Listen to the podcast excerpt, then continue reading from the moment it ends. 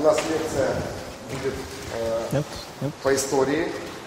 Одна из немногих гуманитарных, скажем так, в нашем проекте. И сегодня я хочу представить историка Андрея Домановского, доцента, каф- э, доцента кафедры истории э, древнего мира и средних веков. И сегодня будет лекция о Византии.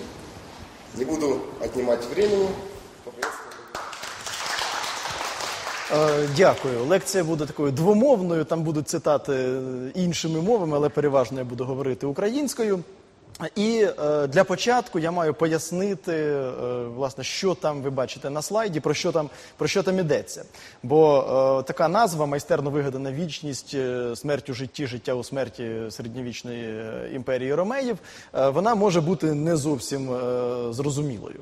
Я до цього е, перейду трохи згодом. А зараз тільки анонсую, що після лекції за краще питання, я про це вже говорив.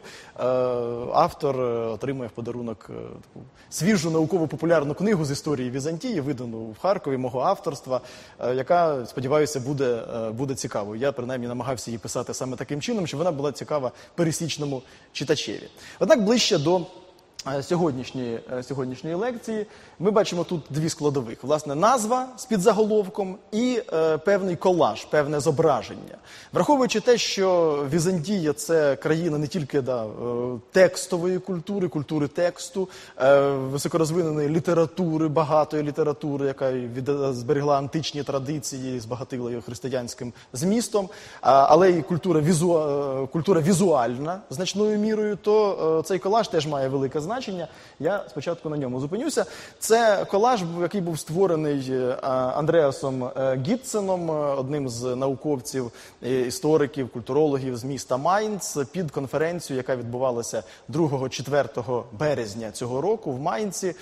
І конференція була присвячена власне уявленню Візантії, такій уявній Візантії, уявленню про Візантію у центральній та центрально-східній Європі, південній Європі у 19-20 столітті. Мені е, випала честь там бути присутнім, і я взяв дозвіл з посиланням на автора використовувати цей колаж, бо він е, власне дуже цікавий. Ви там можете пізнати кількох осіб, принаймні в лівому кутку. Ви там можете пізнати Григорія Сковороду, е, Тараса Шевченка е, і Михайла Грушевського. Вони там, от е, троє, е, да, ось вони троє тут е, наявні, але тут є і інші дослідники Візантії, е, ті, хто мав з нею справу.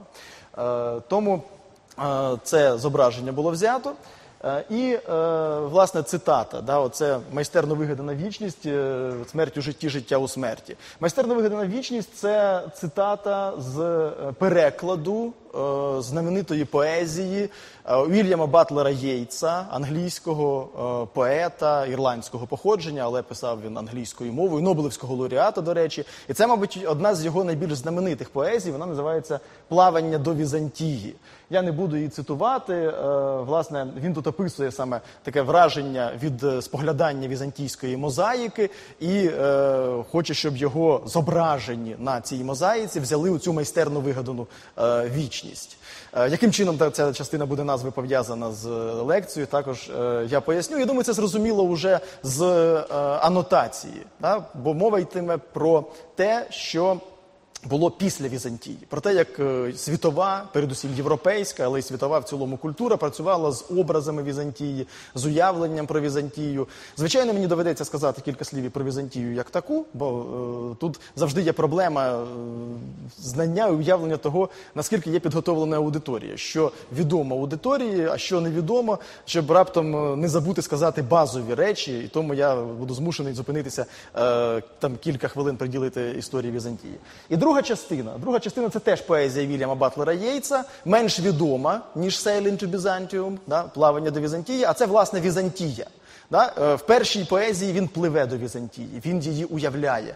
Це, як пишуть е, літературознавці, культурологи, це е, таке плавання молодої людини. І, власне, сам вірш плавання до Візантії він починається з, е, знаменитим рядком No country for old men. Да? Немає Це і край для старих, немає країни для старців. Це е, країна для молодих, це країна вічної юності, вічного життя, вічного розквіту і так далі. А потім він потрапляє до Візантії, і він описує Візантію, і вона раптом виявляється зовсім не такою, як він хотів її бачити. Він її бачив е, життєрадісною, наповненою сенсом. А тут він бачить якусь таку е, державу, країну, суспільство, яке загниває, помирає, і вона йому не подобається. Зрештою, і е, він е, це один з. е, Одна з частин цієї поезії, да, там е, е, він описує, як він іде за якимось привидом по вулиці, і цей привид, чи то це людина, чи не людина, чи образ, чи тінь, е, він не може зрозуміти. Е, і, е, власне, от смерть у житті, life in death, там, е, death in life, е, це теж буквально переклад у е, його поезії, теж я її спробував перекласти, в мене є повний її переклад, і використати це в назві. І тому ця майстерно вигадана вічність, да, життя у смерті, смерть у житті е, Ромейської імперії, імперії Ромеїв, буде якраз наголошуватися в лекції на тому, що було після Візантії, як вигадували її, як її переосмислювали, і, власне, переосмислюючи, гуманітарій перестворює те, про що він думає. Він е, майже ніколи не спроможний відтворити е, явище таким, яким воно було насправді. Це е, прагнення там е, ранке, прагнення істориків 19 століття написати так, як воно було насправді, воно не здійсненне. Ми завжди пишемо з точки зору сучасності. Ми завжди відповідаємо на питання, які хвилюють наш сучасних, використовуючи зрозуміло. Той матеріал історичний, той е, давній матеріал, який е, надають нам джерела. І е, власне, от про це і буде йтися, про те, якою було життя Візантії, е, от, е, в майстерно вигаданій вічності, ось цими і не тільки цими е, культурними діячами, науковцями, філософами, поетами, письменниками і таке, художниками, і таке інше. Е, насправді цей слайд дуже важливий. І ми тут бачимо обкладинку книги. Обкладинку книги Нікласа Йорги, да, тут і він сам представлений. Це румунський науковець, який 1935 року написав книгу під назвою Візантія після Візантії. Ну, коли вона вийшла румунською, зрозуміло, через е, недоступність е, мови вона не, не була е, широко відомою, але її невдовзі переклали французькою.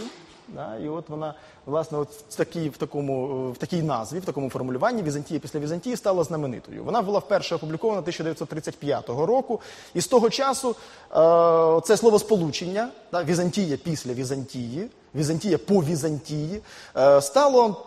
е, Широко вживаним, стало загально зрозумілим для фахівця, що зрозуміло, що буде йти мова про е, культурний спадок, е, про е, спадок ідейний, про те, як Візантія жила після своєї загибелі. І, е, власне, да, от можна було назвати лекцію Візантія після Візантії. Це було більш, мабуть, е, зрозумілим. План лекції буде таким, і я відразу скажу, що деякими е, моментами в цьому плані я спробую зловжити, да, я буду говорити про них більше, а деякі е, буду е, опускати, говорити про них менше, ну, щоб зекономити час. Зрозуміло, що е, не уникнути оцієї першої частини вступної, власне, що таке Візантія. Я маю про це сказати, щоб е, ми розуміли, що е, ми знаємо, про що йдеться, про що йдеться для початку. А потім вже буде, власне, Візантія. Після Візантії західноєвропейське уявлення. Чому з нього я починаю? Тому що воно є головним, воно є основним, воно є базовим. Бо насправді наука про Візантію, візантиністика, вона наука передусім європейська, передусім західноєвропейська, ну і в похідних формах вже існує в інших країнах. Східноєвропейський контекст. Е, Як уявляли, як жила Візантія в е, центрально-східній, південній Європі, власне, в тому регіоні Європи, який ми називаємо е, країнами е, візантійського культурного кола або візантійською співдружністю націй за Дмитром Оболенським, відоме формулювання, яке він е, вжив. Український контекст, на ньому я зупинюся більш докладно, бо він насправді, е, мабуть, найменш відомий, найменш висвітлений. Про нього менше говорять. Ну і Візантія і сучасність він буде більш ілюстративним, мені здається, бо. Е, Там величезне розмаїття матеріалу, і його навіть просто впорядкувати, тим більше там в межах е, лекції півтори години подати неможливо. Спочатку, що таке Візантія? Що таке Візантія? Що таке Візантійська імперія? Я відразу скажу, що Візантії ніколи не існувало. Ну, не існувало, не існувало держави з такою назвою, не існувало країни з такою назвою, не існувало суспільства з такою назвою. Ця е, держава була вигадана. Вона вигадана з самого початку, уже після її загибелі. Е, Зрозуміло, чи вигадана не суспільство, не держава і не країна, вигадана назва. Вигадана назва, і цю назву було е, створено е, вперше у 16 столітті, у 16 столітті, а потім вона закріпилася уже в 18-му, особливо в 19 столітті, коли виникне вже справжня історична наука, е, візантиністика як наукова дисципліна, як галузь наукових знань.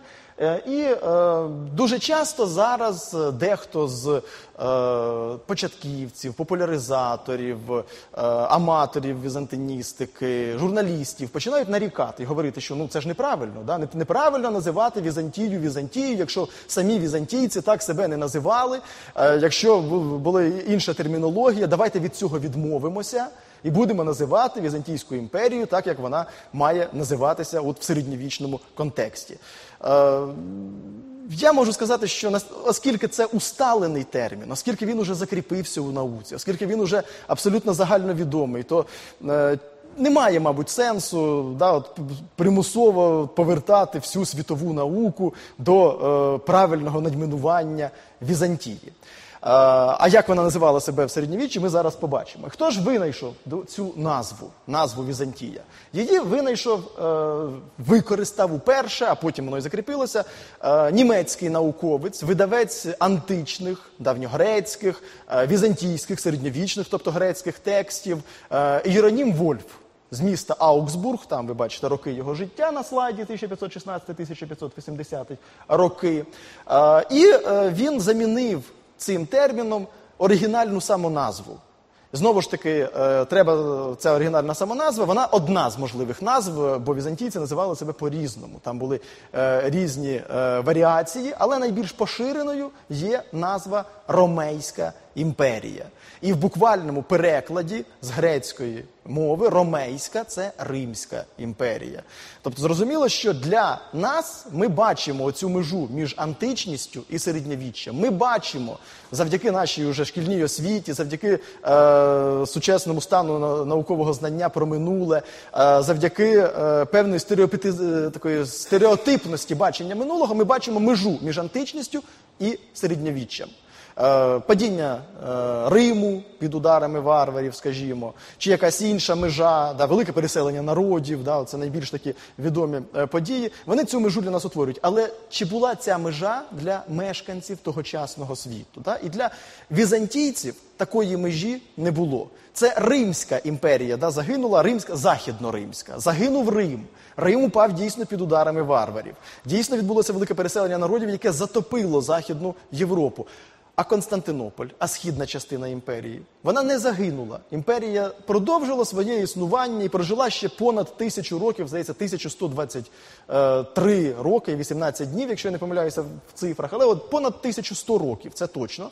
Вона проіснувала е, уже за доби середньовіччя. І візантійці не знали, що вони візантійці. Ну, вони цей термін використовували інколи, але е, дещо в іншому контексті. Вони вважали себе римлянами, хоча й говорили переважно грецькою е, мовою.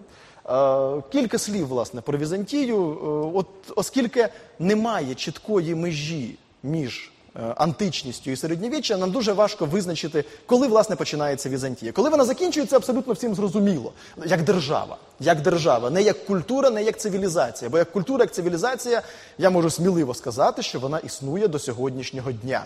Вона не загинула як культура, як і цивілізація. А як держава, Візантійська імперія загинула 29 травня 1453 року, в день, коли е, Мехмед Завойовник, другий, е, підкорив столицю цієї імперії. Нині це місто Стамбул. Да? Тоді це було місто Константинополь.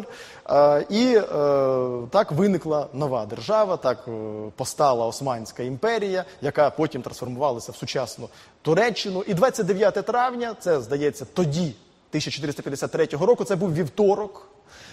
Це чорний день календаря усіх сучасних греків.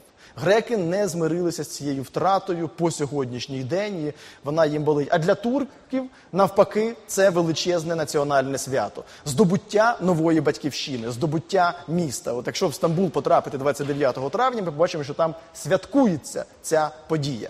І, власне, оця Дата це і є наша стартова дата в нашій лекції. Це має бути наша стартова дата, бо ми маємо говорити власне про Візантію після Візантії. Однак кілька слів про те, коли ж вона народилася. І тут теж 11 травня 330 року. Це теж дата пов'язана з Константинополем, з Константинополем, Стамбулом, царгородом руських літописів або Візантієм. І от нарешті ми розуміємо, звідки взялася ця назва Візантій. Місто, давньогрецька колонія. Е, До того моменту, як Константин І Великий, якого вважають першим візантійським імператором, власне він римський імператор, е, до того як е, на місці цього міста було створено Константинополь, імператорське місто, засноване імператором Константином і на честь його, власне, і назване, називалося Візантієм. Називалося е, Візантієм на честь е, давньогрецького міфічного героя, засновника покровителя міста, який, е, власне, і дав назву потім для Візантійської е, імперії. 11 травня 330 року е, вважається днем народження Константинополя, такого освячення відкриття міста, яке е, почало розбудовуватися дещо раніше. І от, власне, 11 травня народився Константинополь як нове місто на місці колишнього Візантія. І тому, оскільки Константинополь відігравав колосально важливу роль у Візантії, поки Константинополь був в руках Візантійської імперії, поки столиця жила, до того моменту можна говорити, що жила Візантійська держава. Коли був втрачений Константинополь остаточно, тоді Візантія загинула. І виходячи з цього, 11 травня може бути вважатися початковою датою, хоча таких початкових дат може бути кілька. Ну от, власне, тут на слайді ми бачимо самого Константина Великого. Це мозаїка з собору Святої Софії Константинопольської, е, імператор Константин з моделлю міста в руках. Зазвичай імператорів або потім князів Київської Русі, чи царів там Болгарського царства, е, чи сербських володарів. Їх зображували з е, храмами в руках. Вони підносять Господу е, певну будову, там, там, ну, скажімо, Софію Київську, да, там, е, і в руках вона може бути в Ярослава Мудрого, чи там, як вважають деякі з дослідників, Володимира Великого, чи якийсь інший храм. А от Власне, Константин він ціле місто підносить. Богу в дарунок, власне, це Константинополь. І останній Константин, Константин XII, Константин XII, який е, не погодився капітулювати перед е, Мехмедом Завойовником, який е, там ця цитата наведена, який сказав, що невладний я віддати тобі місто, як невладний за те будь-хто з містян, будь-хто з городян. Наше спільне рішення. Ми краще помремо, воліємо краще померти, ніж зберегти життя. Бо втрата міста, втрата володарювання над ним це втрата нашої ідентичності як такої. Ну, от з крайніми датами ми більш-менш розібралися. Є кілька інших варіантів. Зрозуміло, що 11 травня 330 року це ну аж ніяк не початок Візантії, це таке продовження античного світу, та це латиномовна культура переважно, це е, римська імперська державність, це абсолютно античний світогляд, язичницький, передусім ще поганський світогляд, при всьому тому, що Константин Великий зробить християнство Міланським едиктом 325 року е, дозволеною релігією. Але це буде одна з дозволених релігій. Вона не буде вважатися ще державною релігією. Сам Константин буде язичником і е, хреститься тільки уже е, на, ну, перед смертю, помираючи. Тому говорити про те, що це Візантія, ми не можемо. І от поступово тут можна виділити кілька дат. Там це і правління Констанція, коли Константинополь набуває рис столиці. Це і 395 рік розділення імперії після смерті Феодосія е, першого. 476 рік падіння Риму, е, західного, да, західної е, столиці Римської імперії, доба Юстиніана і швидше за все, все-таки народженням справжньої Візантії, коли зійшлися всі культурні фактори, утверджене християнство, перехід від латини на грецьку мову, бо все-таки е, більшість населення да, була грекомовним, і діловодство почало бути е, грекомовним. Переформатування економічного механізму імперії повне відбулося в 7 столітті. Переформатування управлінського адміністративного механізму, адміністративно-територіального поділу все це 7 століття. І воно було пов'язане з чим я скажу е, просто зараз. Е, І тому виділяють е, зазвичай в періодизації 4-6 століття, ранній візантійський період або пізньоантичний, бо там дуже багато рис пізньої античності, вони зберігаються, вони існують аж до кінця 6 століття. І е, імператор Юстиніан, який там уже був на одному з слайдів попередніх, він вважається одночасно таким і одним з візантійських імператорів, але він може розглядатися як останній римський, останній е, римський імператор, який намагався відродити Римську імперію у всій її територіальній цілісності, е, наскільки це йому е, вдалося.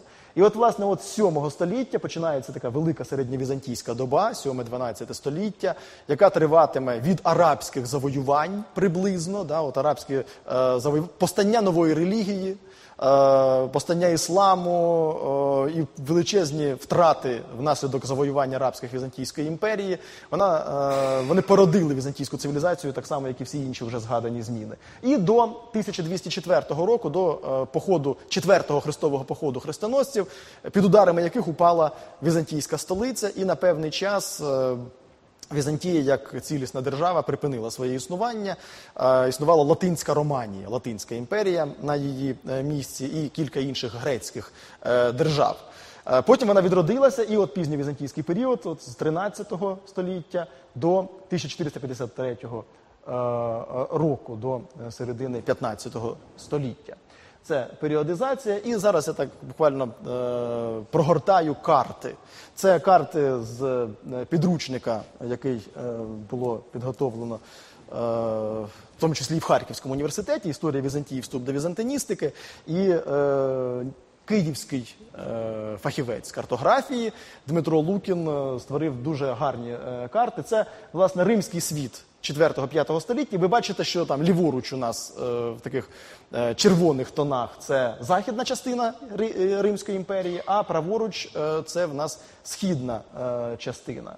Потім ми бачимо е, Візантію 6 століття, доби Юстиніана, і е, які землі вона змогла е, повернути собі, які були втрачені завойовані варвари. Вона, бачите, повернула Італію, повернула Північну Африку, частину Іспанії. Е, і е, ну, вона не вийшла, звичайно, в кордони Римської імперії, але дуже, дуже наблизилася до відновлення. Вона не повернула е, Британський ос- острів, вона не повернула Галлію, зрозуміло, але це все-таки був ще розквіт. А потім, бачите, як зелений колір ісламу заливає все. І що залишається від жовтенької Візантії? Дуже дуже небагато. І оце 7-8 століття це колосальні територіальні втрати. Е, тому треба розуміти, що Візантія, навіщо я це показую? Щоб розуміти, що Візантія дуже сильно змінювалася від століття до століття. Вона не була однаковою, навіть територіально, не кажучи вже про те, що вона змінювалася в е, своїх е, культурних проявах, в економічному своєму житті, в адміністративному управлінні як держава і так далі, і тому подібне. Потім починається певне да, відвоювання, 9-10 століття. Ми побачимо е, розквіт новий за доби е, Василя II Болгоробойці, який був так названий не випадково завдяки своїм перемогам над болгарами на півночі. Оце Е, таке найбільші територіальні надбання вже доби зрілого високого середньовіччя у Візантійській імперії. Е, Це е, ті е, держави комнінів та ангелів. Візантійська імперія за династії комнінів та ангелів, які існували до 1204 року, да, як тут втрачають вони свої землі під ударами турок, сельджуків. Це хрестоносні держави, от після падіння Константинополя першого падіння в четвертому хрестовому поході 1204-1261 роки, і пізня, пізня е, Візантія, якою вона е, була. Ну, от, власне, після такого короткого огляду можна перейти до того, ну, подивитися, як воно це все виглядає з космосу, на такий знімок, де немає тих кордонів е, і е, обриси берегової лінії принципово, як на наш погляд, вони не, е, не змінилися. І побачити оцей золотий міст між Європою та Азією і місце, де розташований Константинополь. Оце Мармурове море, да, це Золотий Ріг, і ось оцей яжичок трикутний, це і є столиця імперії. Це Константинополь, це серце імперії, це розум імперії, це голова імперії, це, е, це власне основа е, імперії. Це такий величезний е, головастик, який втягував у себе все з провінцій. Якщо ти хотів реалізуватися, зробити кар'єру, проявити себе, то звичайно це тільки Константинополь. Він притягував там як Париж, як Лондон, пізніші вже значно часи. І це місто з колосальним потенціалом. Е, Ну, от, власне, через цей слайд ми перейдемо до того, як е, Візантія існувала після Візантії, після 1453 е, року, як вона жила.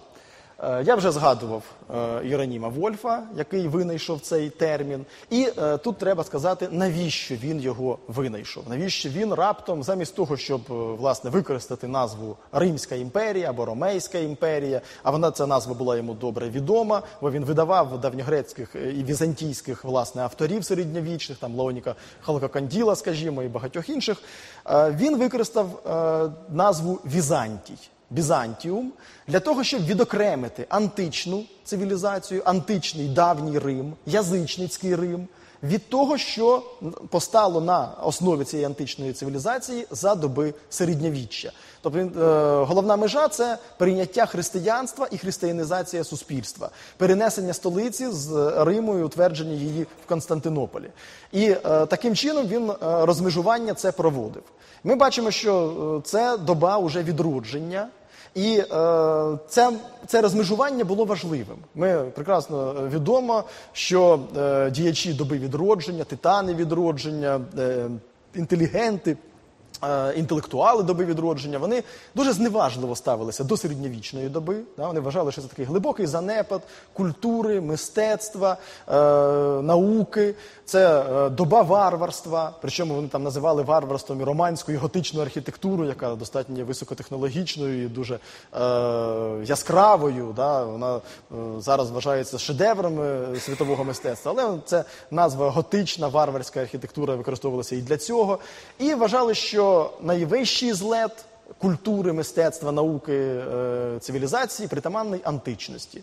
І відповідно відмежувати середньовіччя було потрібно, в тому числі і в його східному прояві, в прояві Візантії. Крім того, Іеронім Вольф хотів наголосити.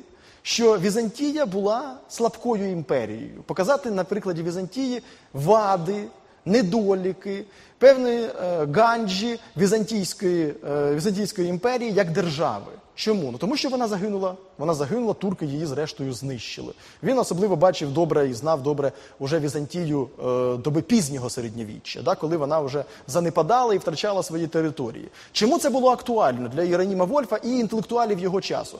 Тому що турецька загроза була дуже небезпечною. Да? Е, Європа дуже боялася да, продовження турецького, е, турецького е, завоювання, продовження е, цього бравого маршу турок і зупинити їх там під Віднем, зупинити їх е, е, на Середземному морі, е, перемогти їх, не дати їм розширити межі своїх володінь. Це було дуже важливим завданням. І для Єроніма Вольфа воно теж стояло показати, що от яким чином треба з ними боротися. Не так, як це робила Візантія. Тобто Візантія показати на поганому прикладі, як не треба робити. От Візантія програла тому, що вона робила так і так. Відповідно, ми будемо робити інакше, ми тоді втримаємо свої землі, і може щось там відвоюємо, переможемо, стримуємо турецьку е, загрозу. І, мабуть, уже з цього часу починає поступово формуватися в західноєвропейському сприйнятті негативний образ Візантійської імперії, як чогось е, слабкого,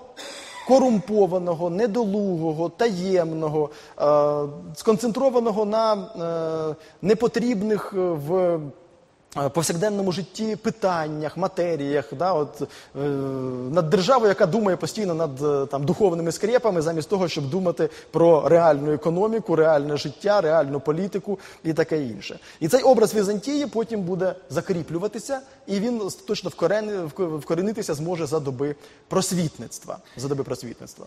Але тут я маю зробити певний крок в бік і сказати, що насправді. Ота культура доби відродження, той італійський ренесанс, а потім північний ренесанс, німецьких, французьких земель, Великої Британії, от, е, він породжений дуже значною мірою саме Візантією. візантійськими інтелектуалами, візантійською інтелігенцією, які е, втікали від турок, які вивозили античні рукописи, і візантійські, і давньогрецькі рукописи, які е, традиції візантійського мистецтва вивозили в Західну Європу, передусім в Італію, бо Середземним морем з е, Греції, з Малої Азії, з Греції, потім з Балканського півострова можна було втікати найближче до Італії. Там вони осідають, і відомі десятки, буквально десятки прізвищ цих е, видатних е, науковців, завдяки яким Західна Європа дізналася про античність. е, Грецьку, передусім грецьку е, античність. Вони будуть е, ну, завдяки власне Гутенберг винайшов свій книгодрукування саме в той час, коли, коли загинув Константинополь. Тобто, це середина. Е, 50-х років, десь е, середина е, 15-го століття. І перші книги, які будуть друкуватися грецькою мовою, поширюватися, е, традиції в мистецтві, ну, Ель Греко, да, наприклад, да, це е, власне е, ну, саме його прізвисько говорить про те, про що е, ким він був. Да, е, і е, які традиції в своє мистецтво він вкладав. Е, Вони породять значною мірою культуру і мистецтво, інтелектуальне життя наповнять доби відродження. Це важливий факт, про який дуже часто забувають сказати, що Візантія породила європейське відродження. А європейське відродження віддячило не дуже добре Візантії, причому навіть навіть не стільки, мабуть, е, європейське відродження, як європейське просвітництво. Е, Наступна постать, яку я хочу згадати е, після Іроніма Вольфа, це Шарль Дюканж. Це вже бачите е, у нас е, 17 століття, 1610-1688 роки. Видатний французький науковець, людина, яка створила е, колосальні за своїм обсягом і за своїм науковим значенням глосарії, словники, коментовані словники і грецької, е, і латинської мови. Е, І власне його науковий спадок попри те, що це створено в 17 столітті, він використовується науковцями до сьогоднішнього дня. Він не втратив свого значення в багатьох аспектах. Е, і е, треба зрозуміти, в якому соціальному контексті він працював. Що таке Франція 17 століття? Що таке король сонце? Да? Що таке Людовік, який уявляє себе як володаря Всесвіту, який, власне, ну, може наказувати сонцю, коли йому підніматися над горизонтом і коли йому заходити, який е, ну, запам'ятався всім, я думаю, такою формулою, що держава це я, і без мого повеління в державі нічого не повинно відбуватися. Е, такий король, така державна машина, такий е, механізм е, і така, е, такий спосіб думання про владу, він не міг не зацікавитися візантійським спадком. Бо е, Візантійський імператор, да, це був абсолютний володар, і король доби абсолютизму він теж може звертається е, до якогось контексту, е, до якихось зразків у минулому, які він може наслідувати, які він може повторювати, які він може е, використовувати для того, щоб створити придворний церемоніал, щоб створити придворний етикет, щоб створити е, ієрархію чиновників і придворних да, з титулами, санами, посадами і так далі. І е, Візантія починає виступати певним зразком для наслідування. Е, французькі науковці вивчають її, а французькі чиновники, французькі володарі, французька еліта копіюють її у певних її проявах, наскільки це можливо. Візантія стає такою е, інтелектуальною забавкою. Бачите, до неї ставлення доволі позитивне виникає у е, цьому контексті. Але оце позитивне ставлення, воно, на жаль, і призведе до того, що потім виникне ставлення і негативне. Ну, от, власне, це. е, Як називали е, Візантійську імперію в той час? Ну от е, Бас-Ампір е, це нижня або пізня імперія. Е, в словосполученнях це може бути там проілюстровано така нижчого сорту, нижча категорія, пізня імперія так само, да, це теж варіант перекладу. Але е, це ще й основа. Да, імперія підґрунтя. Імперія основа, яка от розташована територіально внизу Європи, да, от, де є відомий вислів, м'ягкає подбрюш'я, да, от там, де вона була. І вона базова імперія, яка застала, заклала підвалини, підвалини європейської цивілізації значною мірою.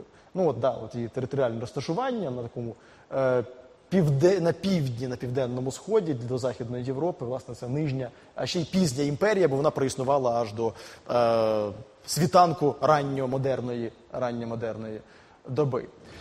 І от тут ми переходимо вже до доби е, просвітництва.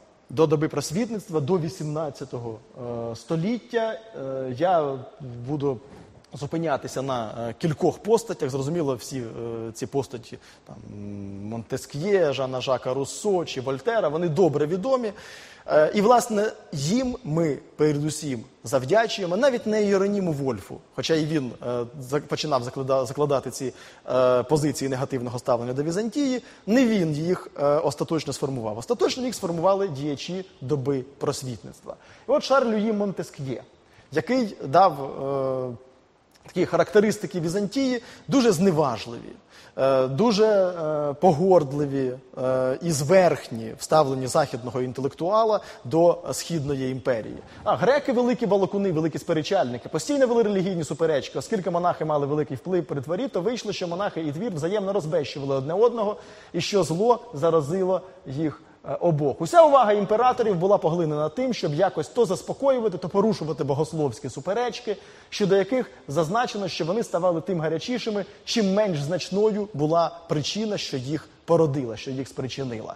Е, тобто, от подається імперія як е, якесь суспільство, яке зайняте якимись непотрібними речами, інтригами, змовами, суперечками на богословські теми, які не мають жодного реального значення.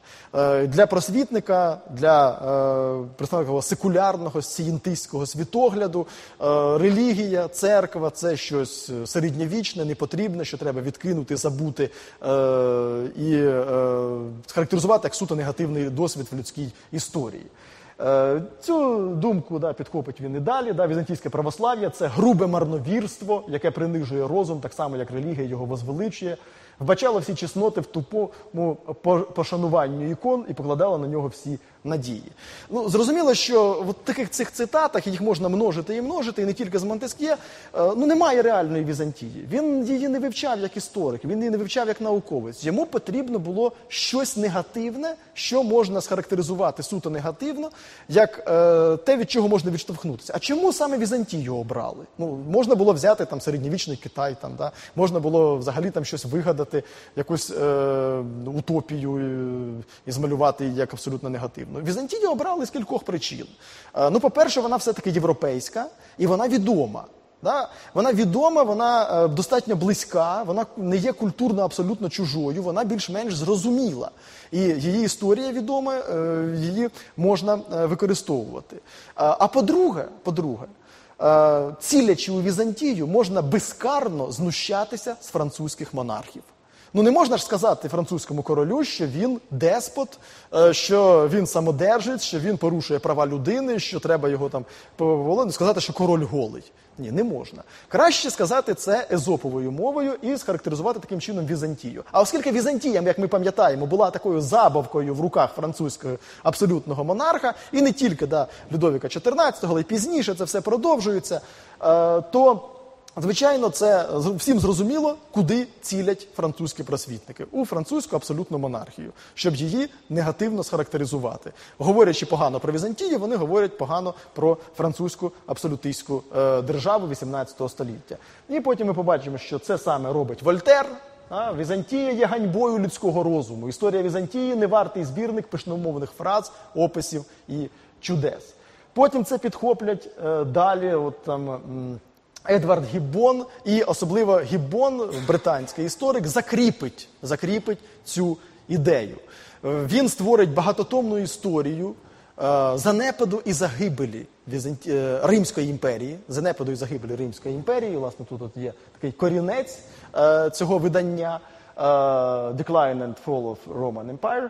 І е, там він опише історію Візантії, яка буде подаватися як е, таке тисячолітнє загнивання колишнього величного Риму, як е, постійний занепад, е, який буде характеризуватися, от я вибрав одну з цитат, піддані Східної імперії, які засвоїли і збезчестили Імена греків і римлян становлять мертву одноманітність мерзенних пороків, для яких не можна знайти виправдання, виправдання навіть у властивих людській природі слабкостях, і в яких не видно навіть тієї енергії, яка надихає видатних злочинців.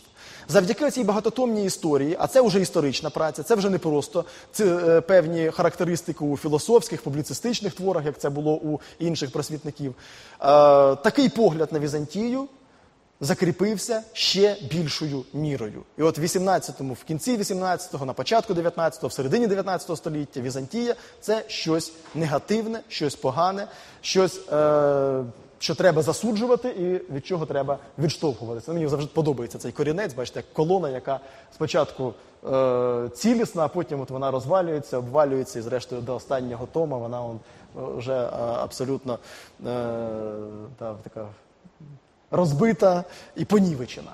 Е, от такий корінець Візантії. Е, підхопили це і по всій Європі. Да, от Німецький е, філософ е, Георг Гегель. Візантія становить огидну картину слабкості, де жалюгідні навіть абсурдні пристрасті, не дають нічого величного в думках, справах і особистостях. Е, і це піде, піде потім гуляти уже і поза науковим, е, історичним, і поза філософським контекстом. От найяскравішим, мабуть, е, є в таких е, антивізантійських проявах Вальтер Скотт. Відомий романіст, шотландець, який написав прекрасні романи про середньовічний захід, який дуже високо е, характеризував західноєвропейське суспільство доби середньовіччя, ідеалізував лицарів е, і всіляко так романтизував цей період. Про Візантію він буде писати негативно. І писатиме, що е, Візантія вона е, гине, вона не є. Е, зразком, і навіть за доби середньовіччя вона була гіршою за Західну Європу. Західноєвропейський лицар це е, людина честі, людина доблесті, людина совісті, е, людина хоробра, яка смілива, відверта, відкрита, щира. І навіть якщо він цей лицар менш освічений, якщо він грубий порівняно з грецьким чиновником, таким улесливим, витонченим, високоосвіченим, все одно лицар кращий, а чиновник гірший. І е, це проходить е, через його прекрасний роман Граф Роберт Паризький. Граф Роберт Паризький. І це цитати, власне, от звідти я е, зачитаю одну, одну з них. Прийнята у візантійській державі рабська і деспотична конституція вже давно повністю зруйнувала громадянський дух, що живив історію вільного Рима. Вона залишила лише бліді спогади, які аж ніяк не викликали бажання змагатися е, з нею. Е, якщо уявити собі Константинополь у вигляді живої істоти то слід сказати, що хай би навіть Константин і зумів відродити свою е, нову столицю, прищепивши їй життєво важливі життєдайні принципи стародавнього Риму, Константинополь вже не міг підхопити, як не міг Рим кинути цю блискучу іскру. Тобто для нього. Е, Дійсно, під впливом, мабуть, уже Гібона, під впливом загальноєвропейської такої спільної е, думки про Візантію. Візантія це з самого початку стара культура, яка гине, і тисячу років вона просто е, загниває і помирає. Тисячу, більше ніж тисячу е, років. Е, остання цитата, яку я наведу, це вже цитата історика е, ну, з 19 століття, яка теж е, характеризує цей, цей, цей погляд на Візантію. Це Уільям Леккі, е, він ірландець, здається.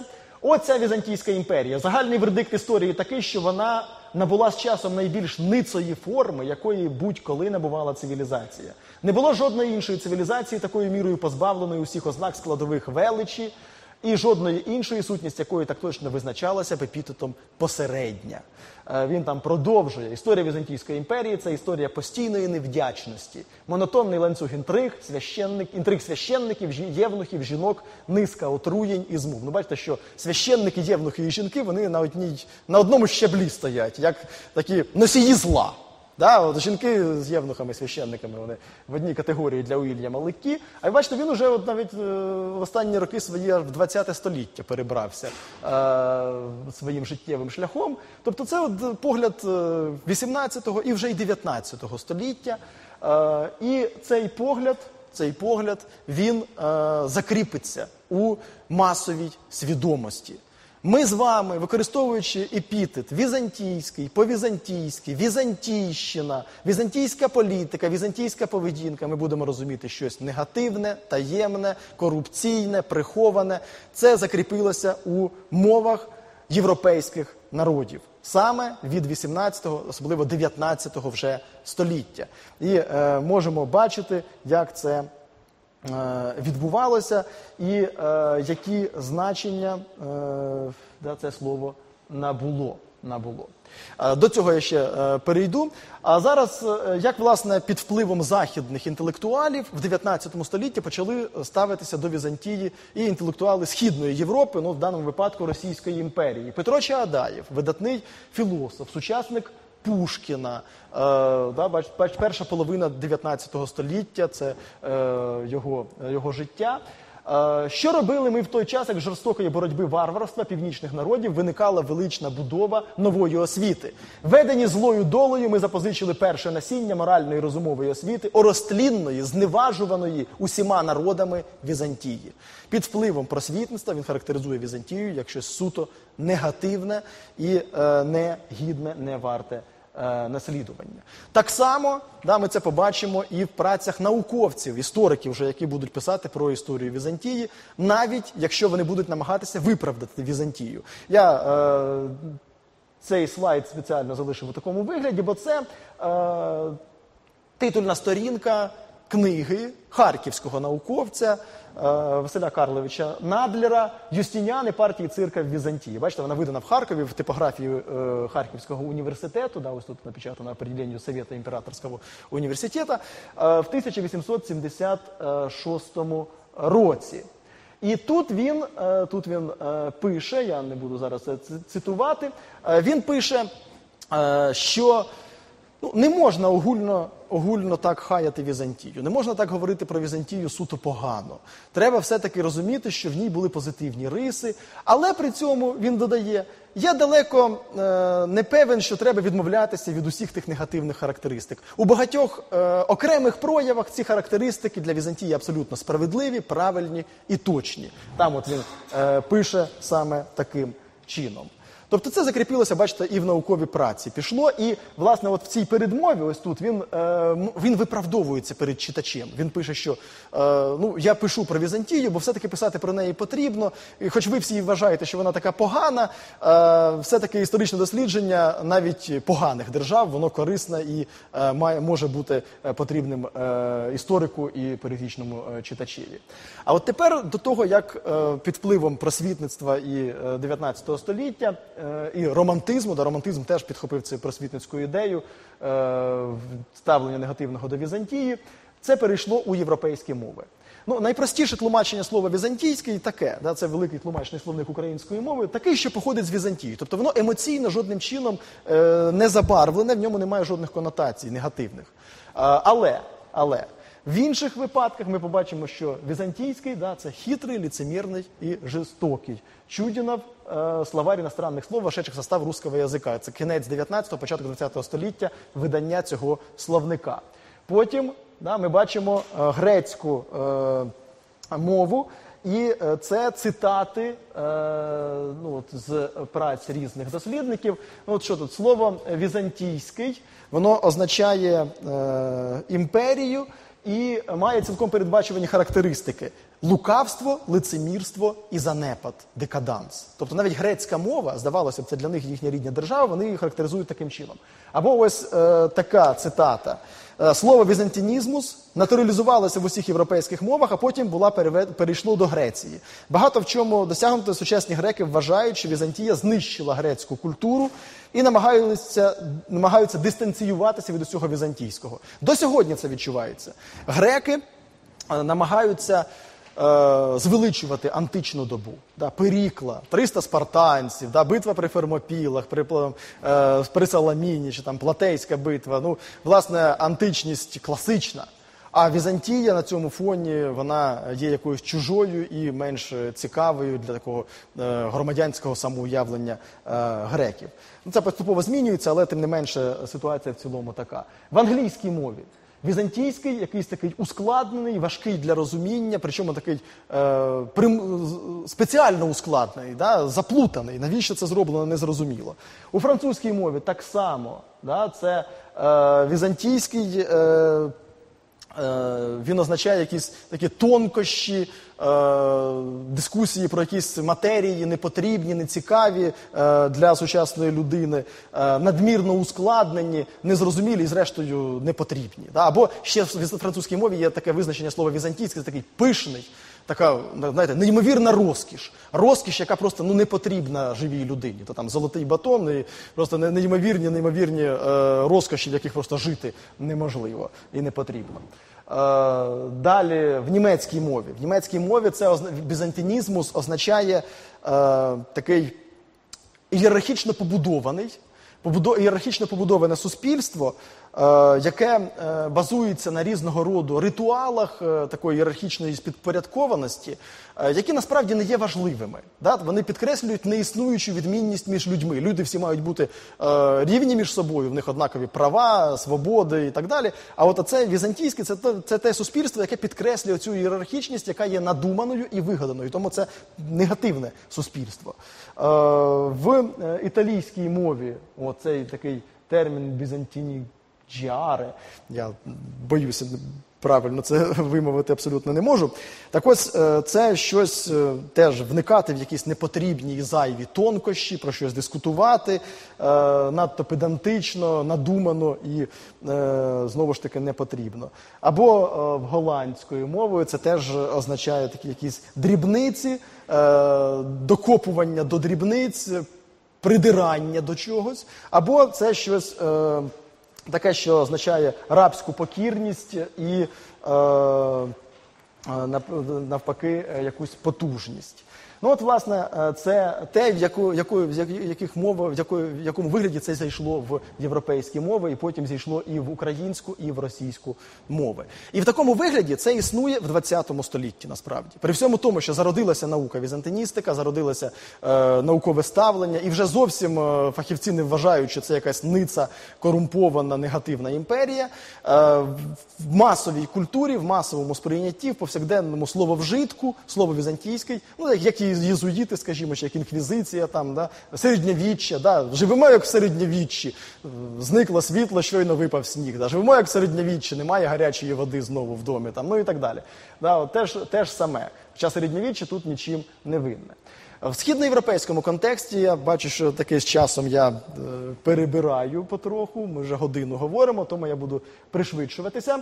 В східноєвропейському контексті ми бачимо цю межу поширення візантійського кола впливу. Да? Ми бачимо, що там Болгарія, Сербія, е, Україна, Молдова, Білорусь, Росія, е, Грузія, Вірменія це все країни візантійського кола впливу. І вони продовжили зберігати візантійську культуру, православну релігію або е, дуже близькі до православ'я е, форми в Грузії і Вірменії, в тому іншому варіанті до сьогоднішнього дня. Візантія не загинула в цих країнах, да, в Греції в самій. Після того, як е, турки підкорили Константинополь, е, патріархат зберігся Константинополь, збереглося візантійське мистецтво, збереглася візантійська богословська література. І турки їх не переслідували, навпаки, використовували. І тому ось ця межа вона, е, вона збереглася.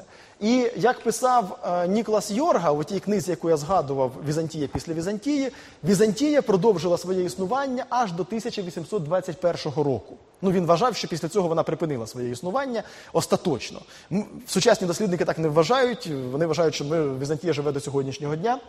А що відбулося 1821 року? Е, Того року е, константинопольські греки, на чолі з Олександром Івсіланті, Фанаріотом, підняли повстання проти турецького володарювання в Константинополі. Повстання зазнало поразки, а підняли вони його під лозунгом власне відродження Візантійської імперії. Е, Бачите, там прапор, і на цьому прапорі було зображено Константина.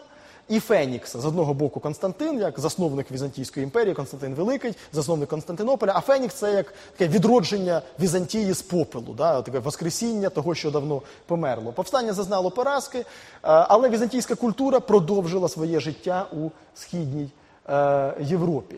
І е, я не буду вже цитувати, я тільки коротко перекажу, що е, європейські інтелектуали, особливо сербські, грецькі, болгарські меншою мірою, російські найбільшою мірою почнуть позитивно характеризувати Візантію. Да? Слов'янофільство і е, з одного боку це буде і таке наукове е, ставлення до Візантії, коли вони будуть говорити, що ну подивимося на позитивні риси, да, які принесло е, візантійська освіта да, на Русь, е, які принесло візантійське мистецтво.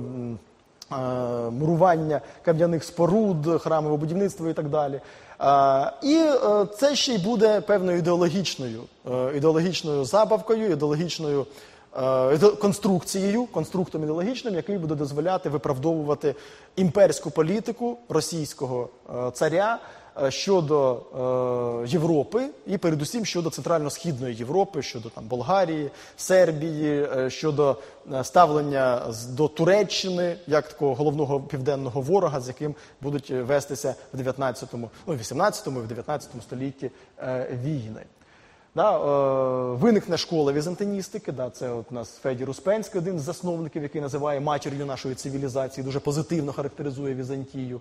Але при цьому дуже правий Федір Іванович Шмідт, це харківський також науковець, який з 1912 по 1920-21 рік очолював тут кафедру мистецтв в нашому університеті. Джерелом інтересу до Візантії була політика, в тому числі, да, не тільки культура, але й те, що вона виправдовувала імперські заміри російського царату. Е, внутрішня політика і зовнішня політика, міжнародна політика. Якщо візантинознавство може теоретично обґрунтувати претензії на завоювання Константинополя, проток да, Босфору і Дарданел, Малої Азії, то чому ж не підтримати візантинознавство? Що російський царат і робить, створюючи Російський археологічний інститут, Руський археологічний, археологічний інститут в Константинополі. Е, І е, візантиністика дійсно. Е, ро- розквітне в російській, в російській імперії. В той же час, коли вона розквітне в е, Німеччині, в той же час, коли вона розквітне в Великій Британії і у Франції.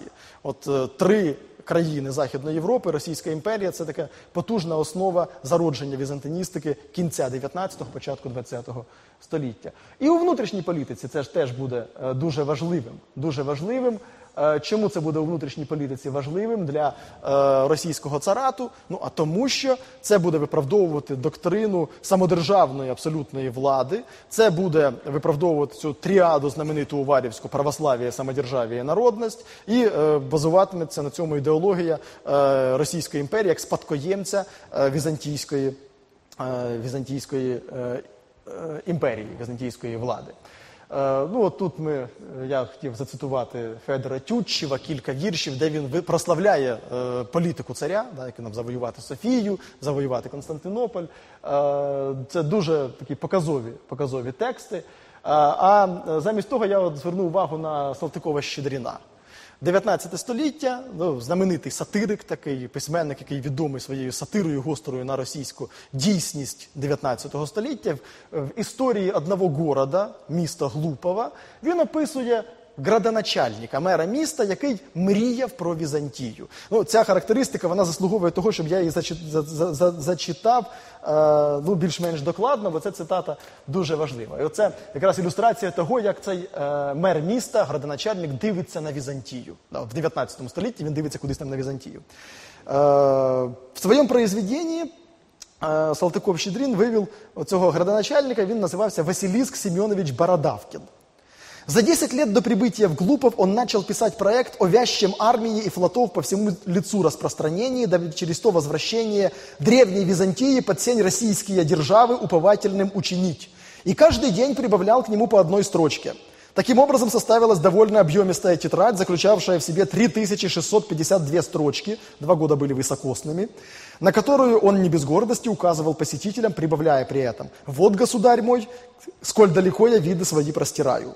Вообще политическая мечтательность была в это время в большом ходу, а потому и Бородавкин не избегнул общих веяний времени. Очень часто видали глуповцы, как он, сидя на балконе градоначальнического дома, э, взирал оттуда с полными слез глазами на синеющие вдалеке византийские твердыни. Выгонные земли Византии и Глупова были до того смешны, что византийские стада почти постоянно смешивались с глуповскими, и из-за этого выходили беспрестанные пререкания. Казалось, стоило только кликнуть клич, И Бородавкин ждал этого клича, ждал со страстностью, с нетерпением, доходившим почти до негодования. «Сперва с Византией покончим, с, мечтал он, а потом с на Драву, Мораву, на Дальнюю Саву, на Тихий і Синій Дунай». ДДАС. Е, от, власне, як це висміював висміював Шалтаков Щедріна ці геополітичні заміри е, відвоювати Константинополь, відродити Візантію. А ці заміри вони йдуть ще від Катерини Великої, да, від її спроби посадити свого онука на цей престол в турецьких війнах і так е, далі. Я закінчу, мабуть, власне, цим поглядом українським, українським на е, Візантію після Візантії, яким був цей український погляд. Е, чи він можливий і чому про нього так е, менше мало, мало відомо? Е, тому що, ну, власне, Візантія в українському контексті завжди сприймалася як щось зовнішнє, імперське і російське. А російське імперське до українського проєкту національного вороже, і відповідно воно негативне, і тому на нього так і дивилися. Візантія характеризувалася теж суто негативно з багатьох причин, передусім за цієї причини, але і під впливом просвітництва також, і з під впливом інших причин. Тим, Тим часом. Абсолютно правий Ігор Шевченко, це візантиніст світової слави українського походження, але американський науковець, який написав, що Візантія мала величезний вплив на східнослов'янське суспільство. Е, після своєї загибелі да, на е, тогочасну Україну. І там Петро Могила, чи Єпифаній Славенецький, чи всім відома полемічна література зі шкільної лави це все прояв візантійської культури. Оця полемічна література е, дискусійна з приводу богословських тонкощів, протистояння католицизму. Це власне візантійська позиція абсолютно. І все його її значення воно вписується в цей поствізантійський контекст. І навіть Мазепа пише, пише Шевченко, Мазепа навіть навіть був під впливом Візантії, хоча Мазепа думав, що він під впливом поляків. І останнім візантійцем, одним з останніх візантійців в українській культурі, можна сміливо вважати Григорія Савича Сковороду. Він 6993 рази цитує Біблію в своїх творах. Це підрахунки Леоніда Ушкалова, харківського науковця. 23 е, рази цитує отців церкви. Чому так мало отців церкви? А тому, що Біблія важливіша. Біблія це божественне знання. Отці церкви, вони хоч і святі, але вони все-таки люди і можуть помилятися. І тому все-таки Біблію він цитує. Вся філософія сковороди вся його сродна праця, вся його нерівна всім рівність, е, всі його е, тези про те, про філософію серця, це все може бути розглянуте в контексті візантійської філософії, пізньовізантійської, в контексті ісіхазму, в контексті візантійського світогляду. Хоча сам про Візантію він нічого не згадує. Зате про Візантію добре згадує Тарас Григорович Шевченко. Він згадує про Візантію кілька разів кілька разів. Ну, це поема Гамалії 1842 року, дрімає в харемі в раю Візантія, Візантію хочеться збудити і так далі. і так далі. Описується напад козаків на на Скутар, да, на е, Константинополь. Е, ну, Стамбул, це Стамбул уже, це Туреччина. І там, власне, зрозуміло, що з турецької неволі вони визволяють своїх братів, там нападе грабують турок. Але чомусь Шевченко називає тогочасну Османську імперію, яку він описує в своєму творі, Візантією. Чому? Тому що він намагається підкреслити тяглість і наголосити, що що Османська імперія це продовжувач візантійської традиції. Да? Він не, він підкреслює цю тяглість, і ця тяглість підкреслюється з тієї причини, що візантійство для Шевченка це прояв Російської імперії. Любить царя свого пряного та візантійство прославлять 1858 рік да, з вірша Я не здужую ні в року. Це власне про це саме. Як, е, Оскільки Візантія це така цяцька для російського царату, Шевченко абсолютно е, анти. Царський налаштований, він критикує і Візантію також. Він, крім того, перебуває під впливом просвітників, і Леонід Ушкалов той самий е, так само встановив, що Шевченко читав е, і був знайомий з просвітни, працями просвітників, які негативно відповідно характеризували Візантію. І от дуже цікаво, як він е, характеризує Спаса Нерукотворного з Нижнього Новгорода. Він пише, що це індійська бредота, оригінальне візантійське страхіття. Це з Шевченка, з щоденника Шевченка від 16 лютого 1858 року. Візантія для Шевченка абсолютно негативна, абсолютно погана, абсолютно неприйнятна. І е, да, от візантійський Савов одурить, а не одурить Бог. І е, це все Потім да, ми побачимо в інших е, творах українських да, знаменита книга буття українського народу, яку приписують Костомарову 19 століття. Це програмний документ Кирила Мефодіївського братства. І там теж пишеться, що греки, прийнявши благодать християнську, потім її занапастили страстями і похотями, і їхнє тисячолітнє царство чахло, чахло, чахло. Ну, буквально це абсолютно те ж саме, що пише Гіббон, і зрештою загинуло і попало під турків. Да, от цим все закінчується. Таким чином, отака в українському сприйнятті, а українське сприйняття зав'язане на Шевченка. Як би ми не хотіли, воно повністю зав'язане на Шевченка. І це до сьогоднішнього дня зберігається. Інтелектуали українські характеризують Візантію негативно саме через оце е, антиросійсько, антиімперсько російське нал- налаштування, яке йде з 19 століття і потім закріплюється в українській національній думці в 20-му і 21 столітті. Візантія для Шевченка це Османська імперія, Візантія це і Російська імперія, і Візантія для України погана. Як сама по собі це вплив просвітництва, так і тому, що вона є зразком для Османської, особливо Російської е, імперії. Візантійської дорівнює імперській і російській дорівнює імперській. Російський дорівнює візантійський. Імперський це антидемократичний, а український має бути демократичний. І відповідно імперський він є антиукраїнський. І от остаточна синтеза візантійський є антиукраїнським. Да, це закріпиться. І як потім не намагатиметься Михайло Грушевський у своїй прекрасній багатотомній історії України Руси показати позитивні наслідки візантійського впливу на Київську Русь? Як він не буде писати про те, що Треба уявити чар Царгорода, високорозвиненого міста з прекрасним е, ремеслом, з чудово розвиненою наукою, е, писемністю, літературою. Все одно, да, і він буде писати далі, що Візантія невинна, що насправді е, на той час, коли було хрещено Русь запозичувалися візантійські впливи, це були б найбільш прогресивні впливи, це найбільш розвинена була країна Європи. А те, що потім з того сталося. Е, оце підпадіння під візантійську культуру не потягло за собою зовсім якоїсь виключності супроти культури західної. Як побачимо в своїм місці в дальших століттях Україна, особливо західна, все більше зближалася до неї. Е, і е, Зворот Русі до візантійської культури в тодішніх обставинах був повністю природним. А що потім це призвело до відставання? Ну тут вже Візантія не винна. Все одно Грушевського ніхто не послухав. Ми побачимо, що в 20 столітті українські інтелектуали будуть покладати провину е- на Візантію, на те, що відсталість Східної Європи, і відсталість, в тому числі православного світу, і відсталість економічно мається, да, певна політичну, економічну відсталість, підпадіння під е- залежність від Російської імперії це все провина Візантії. Це фотографія з е, Євромайдану в Харкові, 1 грудня 2013 року. Тобто все ще тільки починалося.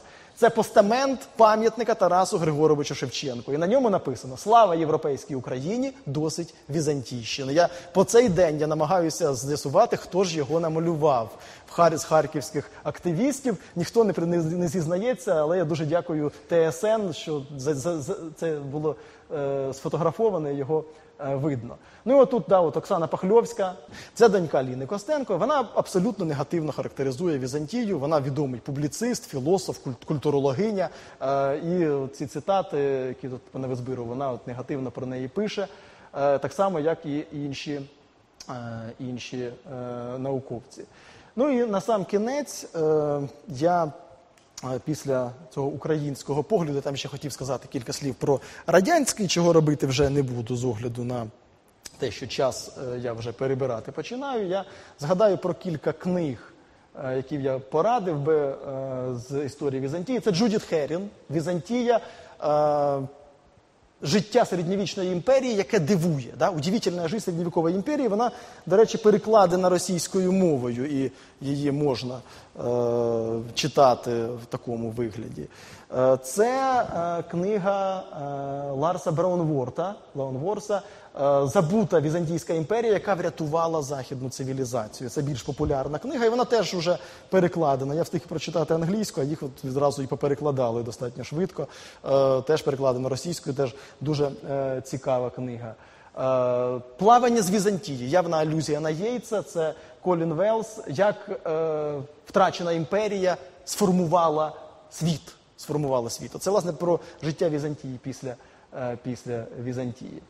Е, Ну і далі я просто, знаєте, буду просто гортати кілька слайдів так швиденько. Ну, Іконки на екрані смартфона, візуальна культура. Е, В 2015 року одна з найвідоміших французьких газет Ліберасьйон надрукувала статтю, в якій е, писала про реформування середньої освіти у Франції. І головною темою, однією з головних тем е, в цій статті е, була теза про те, що не можна вилучати з викладання е, історії світу історію Візантії. Там е, вони е, Е, Журналісти пишуть, чому це тут збільшили е, кількість годин на викладання історії ісламу і арабського світу, а зменшили історію Візантії, і майже її не залишилося в програмі. Повернути в програму, бо вона заклала основи європейської культури, в тому числі і візуальної. І вони там описують, що насправді оці наші е, візуальні там іконки на екрані е, робочого столу, там на комп'ютері чи от на смартфоні, ну це е, візантійська візантійська традиція. Да? Там виделка двозуба, е, яка в Європі з'явилася тільки завдяки візантійській культурі. Е, основи європейської культури Батлер, Уільям Батлер Єйт з його плаванням до Візантії, Візантії, або Константинос Кавафіс, грецький поет, який дуже глибоко бачив і розумів візантійську культуру. Е, романи, які називаються там от «Вечір Візантії Ірвіна Шоу, який не має жодного відношення до Візантії, а описує таке життя богеми в е, західному світі, да, чи там смерть Візантії, чи комікси про Візантію, чи е, фільм там знаменитий братів Коїнів, е, е, який починається словами да, No Country for Old Men з Єйца. е, Візантійська принцеса, купа музичних творів різних в різних стилях. Да, оце власне обкладинки альбомів е, музичних про Візантію. Е, і візуальна культура, зрозуміло. Е, Монументальний стиль живопису і іконічність е, в зображеннях там від е, Бойчука, українського художника, до Енді Ворхола, знову ж таки українського походження, американського художника. Ну от власне від такого стилю і до да, оцих знаменитих зображень, знаменитостей Енді Ворхола. Це така іконічність, і там і Ленін, і і вони всі в цьому контексті. Візантійське, візантійськість у моді. Е, Колекції е, 2010-х, там уже 11, 12 і пізніші роки. е, Коко Шанель, е, Карл Лагерфельд, е, Дольче і Габана і ціла низка інших е, кутюр'є створюють ось такого роду колекції. Да, от ми бачимо тут знамениті е, ці зображення. Ну і комп'ютерних б- величезна кількість, які там Європа Універсаліс, Візантія, Європа 3, е, певні стратегії. Я вже не кажу про купу художньої літератури. Яка присвячена і кінематографічних, е, кінематографічних прекрасних фільмів, які присвячені Візантії. Е, ну, знаючи, що я вже буду перебирати час, я вже вирішив ними і пожертвувати, бо про це треба робити окрему, мені здається, лекцію.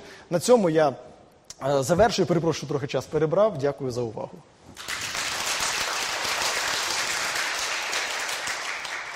І прошу питання. Скажіть, е, ось це, е, це зміна назви з з на Візантію. Можливо, це якось пов'язано з тим, що у Європі приблизно самий час існувала інша Римська імперія, священна Римська імперія. Чи можливо це з цим ось якось пов'язано, що мовити, з одного боку не плутатися, а з, з іншого боку, що можливо, які взагалі е, стосунки були між священною Римською імперією та Візантією? Можливо між за те, хто, хто, хто нащадок власне Римської імперії? Ну, це могло бути на той момент, коли ще Візантія існувала, а там уже вона не існує, коли виникає це, це, е, цей термін починає вживатися. Так, да, ви абсолютно праві. Це правильний підхід, і е, починаючи вже від Карла Великого, від Каролінгської імперії Каролінгів, е, використовували західні інтелектуали на позначення Східної Римської імперії. Е, Такі терміни грецьке царство. Вони не визнавали е, римським імператором візантійського імператора, називали його е, імператором греків, або там грецьким королем, або інколи навіть там Константинопольським королем, да, так принижуючи його таким чином, вбудовуючи його в свій світогляд. І зрозуміло, що от, конкуренція за імперську ідею, за спадок римської державності, вона почалася ще від відродження цієї трансляції і реновації імперії Карла Великого, а потім і за часів е, Оттонівської е, Німеччини, да, гер, е, Германської імперії, цієї е, священної Римської імперії, яка згодом стане германської нації називатися. Да, і потім за інших династій воно, воно буде продовжуватися. І візантійці до цього дуже негативно ставилися також. Да, це для візантійців було абсолютно неприйнятно. Вони там е, з великим. З великою неохотою визнавали права е, на імператорський титул, наголошуючи завжди, що це імператор там е, імператор германців, да, там або король там рекс е, германців, але зовсім не римлян. Ми є єдиними імператорами римлян, ми справжні. А те, що там у вас, це якісь варварські володарі, які насправді мають підкорятися нам. І в реальності світ має бути побудований так, що імператор на вершині, і він має керувати всіма іншими правителями. Да, вони йому підкоряються. Ну так, з Аугсбургу. Да, це, да, це, це важлива думка. Дякую. Запитати от, е, щодо українського контексту. Е, Власне кажучи, ви ну, той ряд, який ви вибудували, його можна назвати або арелігійним, або значною мірою антирелігійним, ну, в сенсі там, Шевченка і тому подібного. І в той же час існує, може вона не така помітна е, в такій, скажімо, радянсько-українській такій історіографії, але е, ну, мені здається, досить важлива е, інтелектуальна релігійна все ж таки зосереджена на Галичині е, інтелектуальна традиція, е, власне, виразником і таким собі вершиною якої є власне постать Андрія Шептицького і візантіїзм Бойчука, він якраз в недрах цієї традиції взагалі. Да, і от мені цікаво, е, церква, яка має назву греко-католицька, як вона може, е, скажімо, поділяти цю е, ну, примітивну, скажімо, ідею украї- е, російське, рівно візантійське, там, імперське, рівно візантійське. Тобто, і більш того, в Австро-Угорщині теж е, ну, якісь, мені здається, більш складні були стосунки із Османською імперією, тому е, Візантію, можливо, сприймали трохи.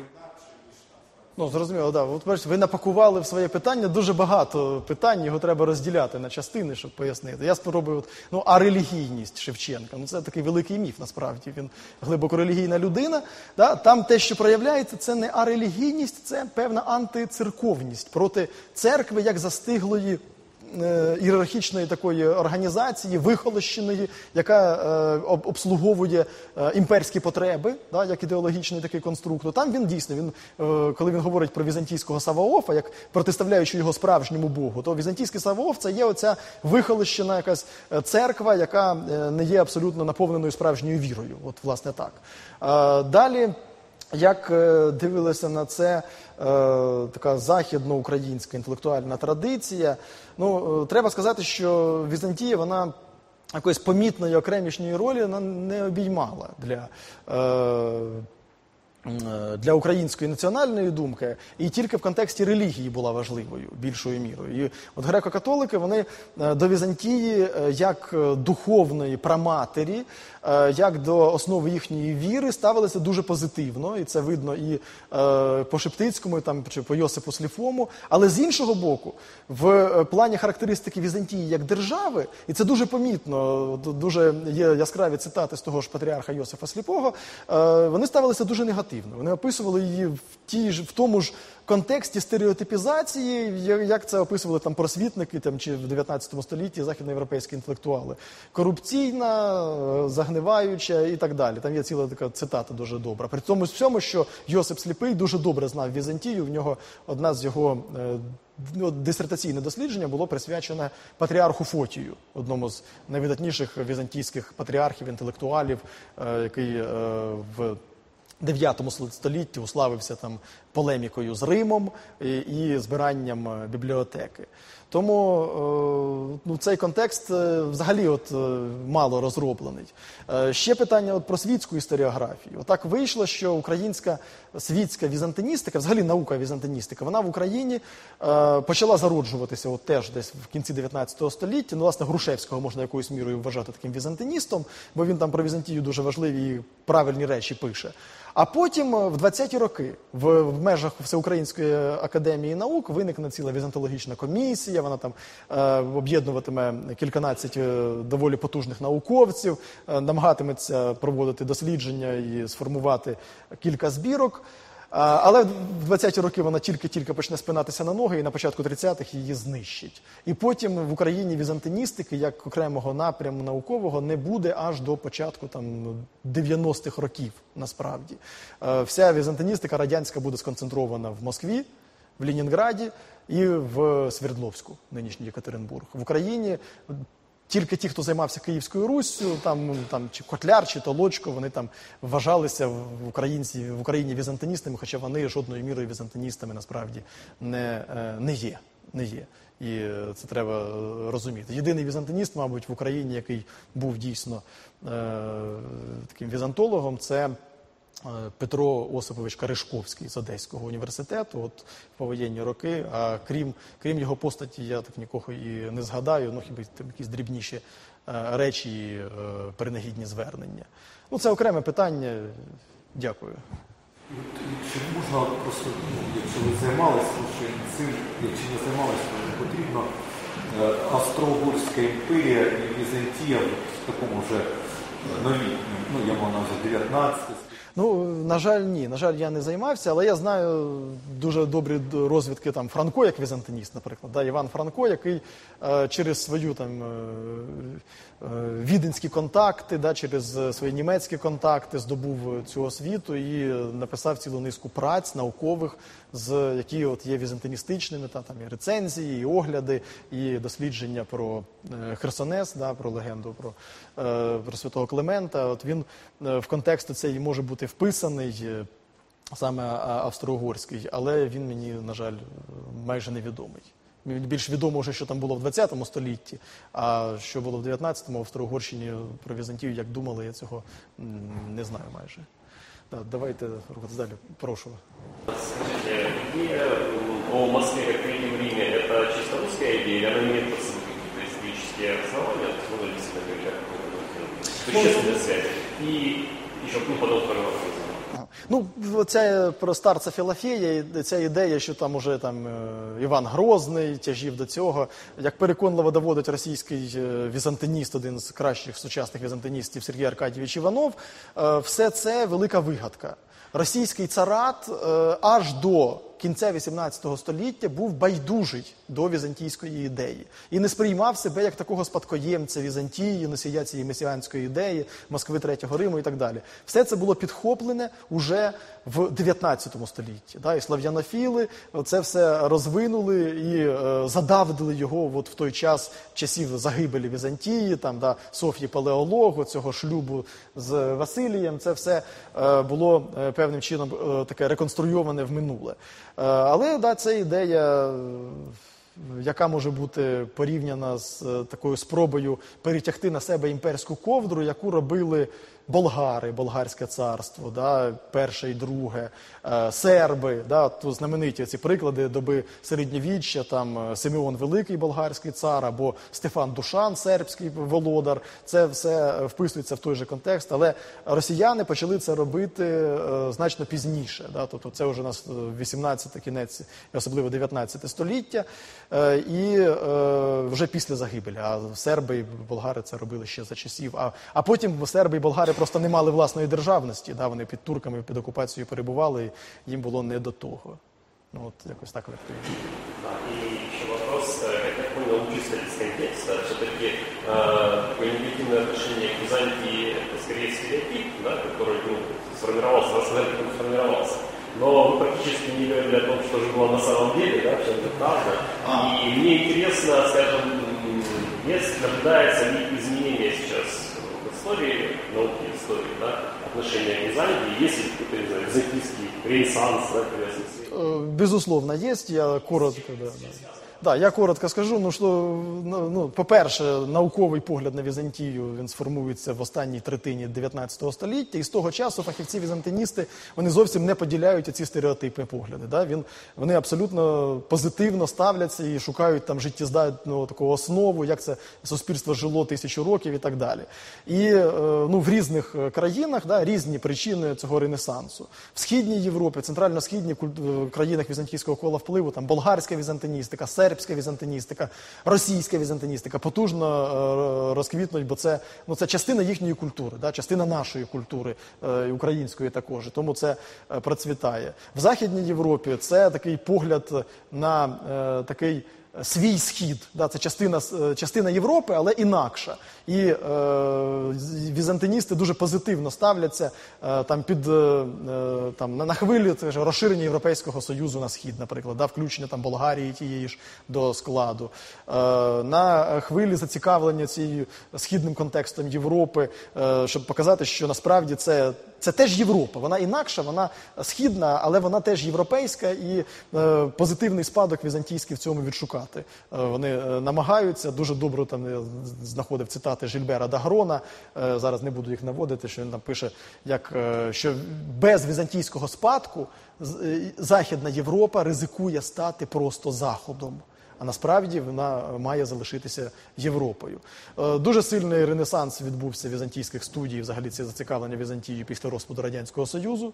Зрозуміло, що на хвилі там такого релігійного зацікавлення, духовного відродження, звернення до візантійської культури, візантійського богослов'я колосальне. І там в 90-ті роки е, книговидання величезне, там передусім в Росії е, відбулося і продовжує ця хвиля відбуватися. Але тут е, знову тут з'явився вже крім духовного контексту, десь е, з кінця 90-х, а особливо з початку 2000-х, з е, середини 10-х років, особливо, вже ідеологічний контекст. От той контекст, який був в 19 столітті, він прийшов і в російську сучасну візантиністику. Ну от е, так. Там, там була рука, прошу.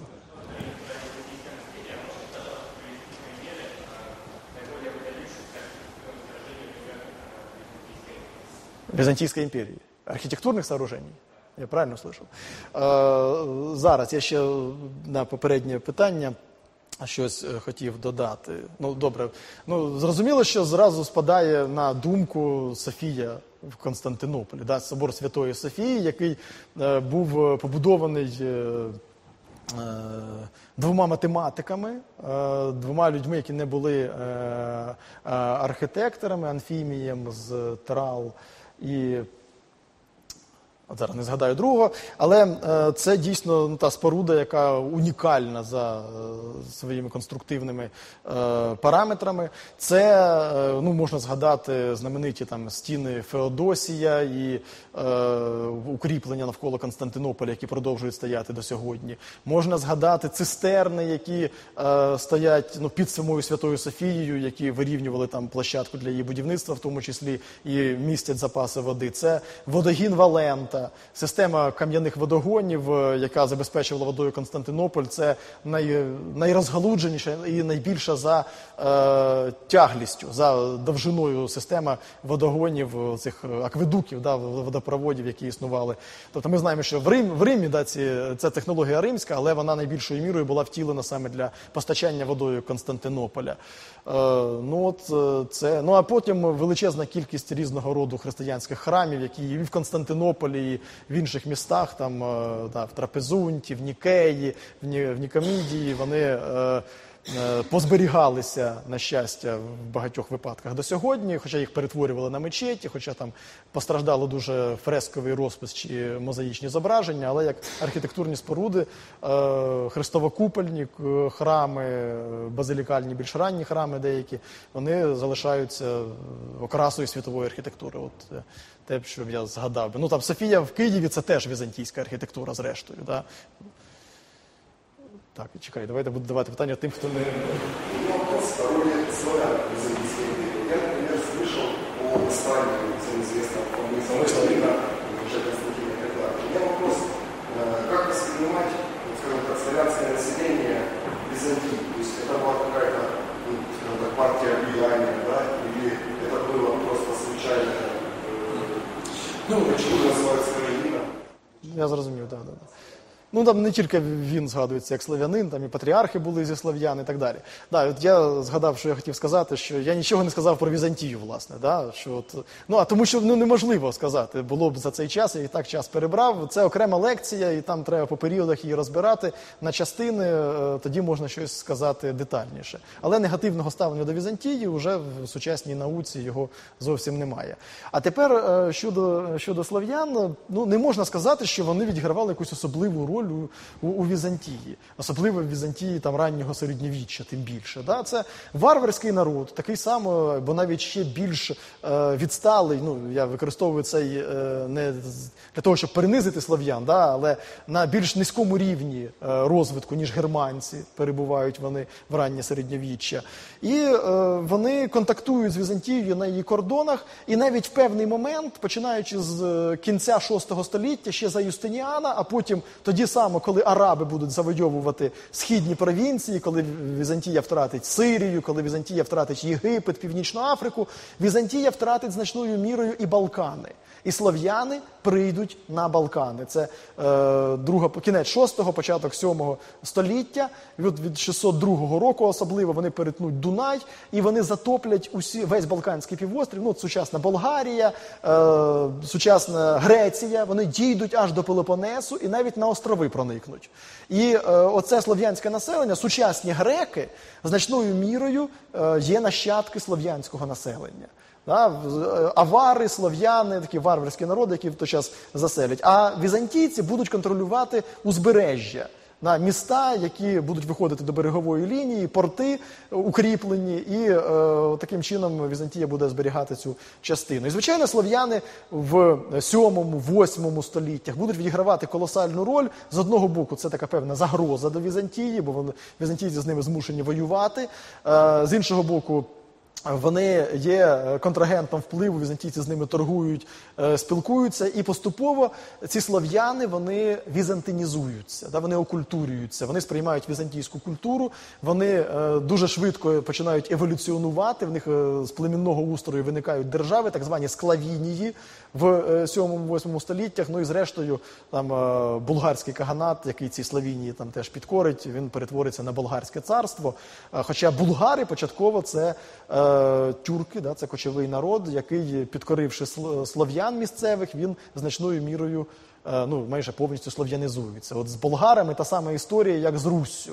Да, коли створили державу за великим рахунком ці варяги, вікінги, нормани, які завоювали, підкорили місцеве населення, але потім за 2-3 покоління вони повністю слов'янизувалися. І так само ці тюрки-кочовики вони теж е, слов'янизувалися завдяки підкореному населенню, яке переважало їх кількісно. Е, І під впливом візантійської культури виникне це болгарське царство, яке вже да, хреститься в православну віру і стане таким суперником Візантії на, на Балканах. Так само там серби стануть суперниками, так само е, Русь да, е, стане наслідувачем і якоюсь мірою суперником візантійської е, цивілізації. Єдине, що якщо і болгари, і е, серби вони мали безпосередній кордон з Візантією, і вони прямо воювали з нею, ходили на Константинополі, візантійці з ними воювали, то з Руссю все-таки величезна така подушка степу. Да, величезна на той час відстань, неподоланна для організації великих військових виправ з боку візантійців. Е, Ну, от тільки там походи на Константинополь, там Олега Ігоря, чи Володимирів похід на Херсонес, чи там Ярослава Мудрого напад на Константинополь 1043 року. Це не є бажанням е, контролювати територію. Да, це тільки от піти пограбувати, добитися якихось політичних е, економічних е, преференцій, поступок і повернутися. Єдина спроба там Святослава була, але і він Переяславець на Дунаї не заснував. Візантійці його зрештою перехитрили, переграли і е, чужими руками вбили. Так, дякую за питання. Давайте рухатися далі. Прошу. Ви всі на Византию,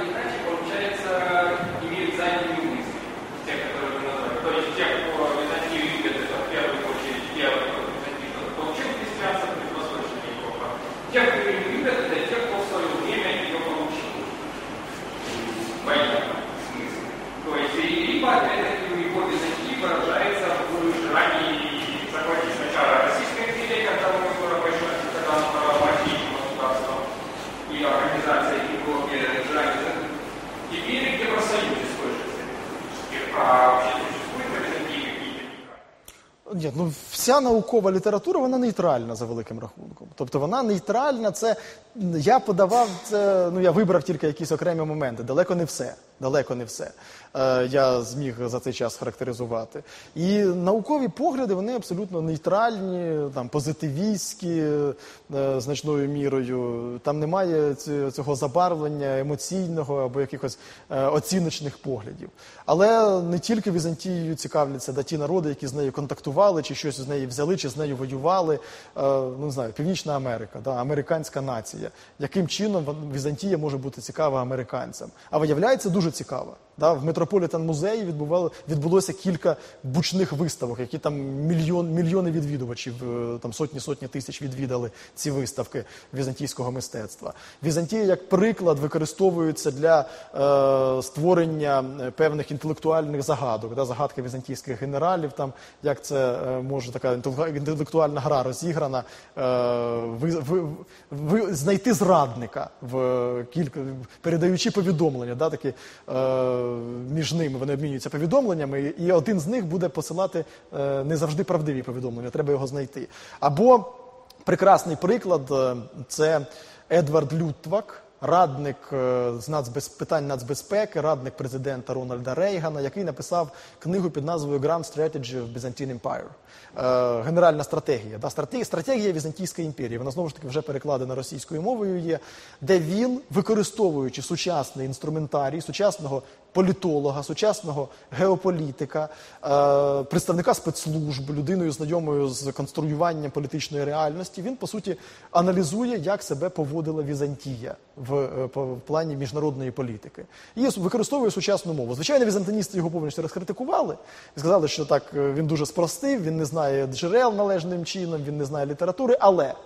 Е, Ця книжка стала набула величезної популярності, по-перше.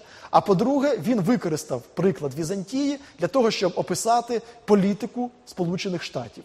І він пише, що там, е, як і Візантія, Сполучені Штати в сучасному світі повинні уникати прямих, е, прямого втягування у війну, діяти м'якою силою, культурний вплив, грошові позички, купувати еліту, налаштовувати е, на е, користь себе інтелектуалів, да, там, м'яка, да, м'яка сила, да, soft power. І він там це описує, що Візантія це все робила. І да, правда, вона це все робила за великим рахунком, порівняно з Західною Європою. Чому в Західній Європі не любили Візантію? Чому ті лицарі не любили Візантію? Чому в Київській Русі да, от цей стереотип в літописі, що греки лукаві, брехливі, обманюють і так далі? Ну, тому що греки дійсно були освіченими, вони вміли продумувати ситуацію на 3-4 кроки вперед, вони могли брехати не брешучи, да, вони могли не договорювати, вони були дипломати, вони вміли вести політику. Да? А в Західній Європі варвари вони розуміли грубу силу і чесне слово. І коли е, їм е, починали говорити, що а от з одного боку, з іншого боку, і давайте ми подумаємо таким чином, а потім виявлялося, що вони залишилися в дурнях, звичайно, вони Візантію не любили, бо Візантія їх перегравала інтелектуально. І е, виявилося, що ця візантійська політика ну це зародження сучасної дипломатії значною мірою. Да? Ми побачимо, що там не тільки на рівні е, церемоніалу, протоколу дипломатичного, це Візантія дала дуже багато, але вона дала дуже багато от в плані такого геополітичного мислення. Е, я вважаю, що перший е, в європейській історії геополітичний трактат був написаний візантійським імператором. Е, це книга, яка називається De Administrando Imperio Константина VII Багрянародного, 10 століття, імператор, з яким контактувала княгиня Ольга. І оця книга про управління імперією, він описує, як треба себе поводити в геополітичному плані з навколишніми народами, як їх там натруювати, натравлювати один на одного, кого підкупити, кому там е, щось пообіцяти, хто буде стримувати інший народ. А ми самі будемо, от, власне, е, м'якою силою, не вв'язуючись у пряму боротьбу, зберігати свої позиції. Ну, звісно, да, їм дуже інтересно. Вона дуже цікава. Для американців дуже цікаво. От,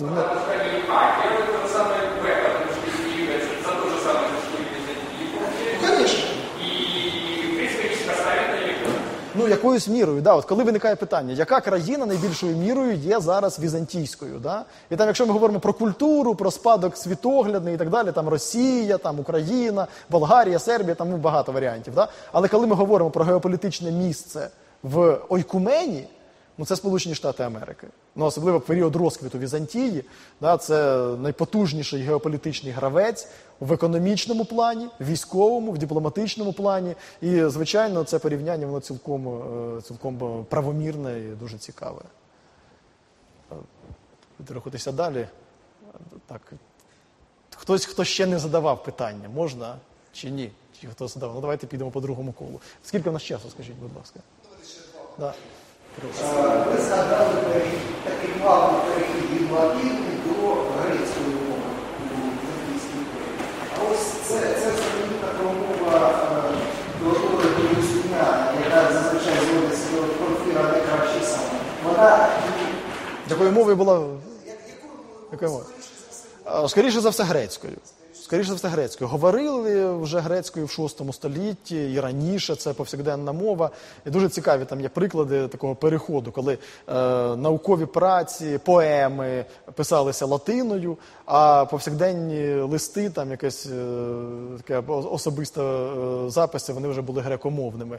Дуже добре, це знову ж таки це приклад, який я беру у Сергія Аркадійовича Іванова. Обеліск е, на іподромі, коли він стояв, там було е, написано на постаменті, звідки цей обеліск привезений і так далі. І е, один і той же текст, ну з якимись варіаціями, він повторювався з одного боку і з іншого боку. Один бік був повернутий до імператора і чиновників, і він був написаний латиною. А інший бік, який був повернутий до простолюду, він був написаний грецькою мовою. Населення говорило грецькою мовою. І сам імператор Юстиніан уже відомо, що е, він кодифікує да, оцей знаменитий кодекс Юстиніану, е, кодекс Юстиніана, е, корпус Юрис Цивіліс, е, але в його новелах.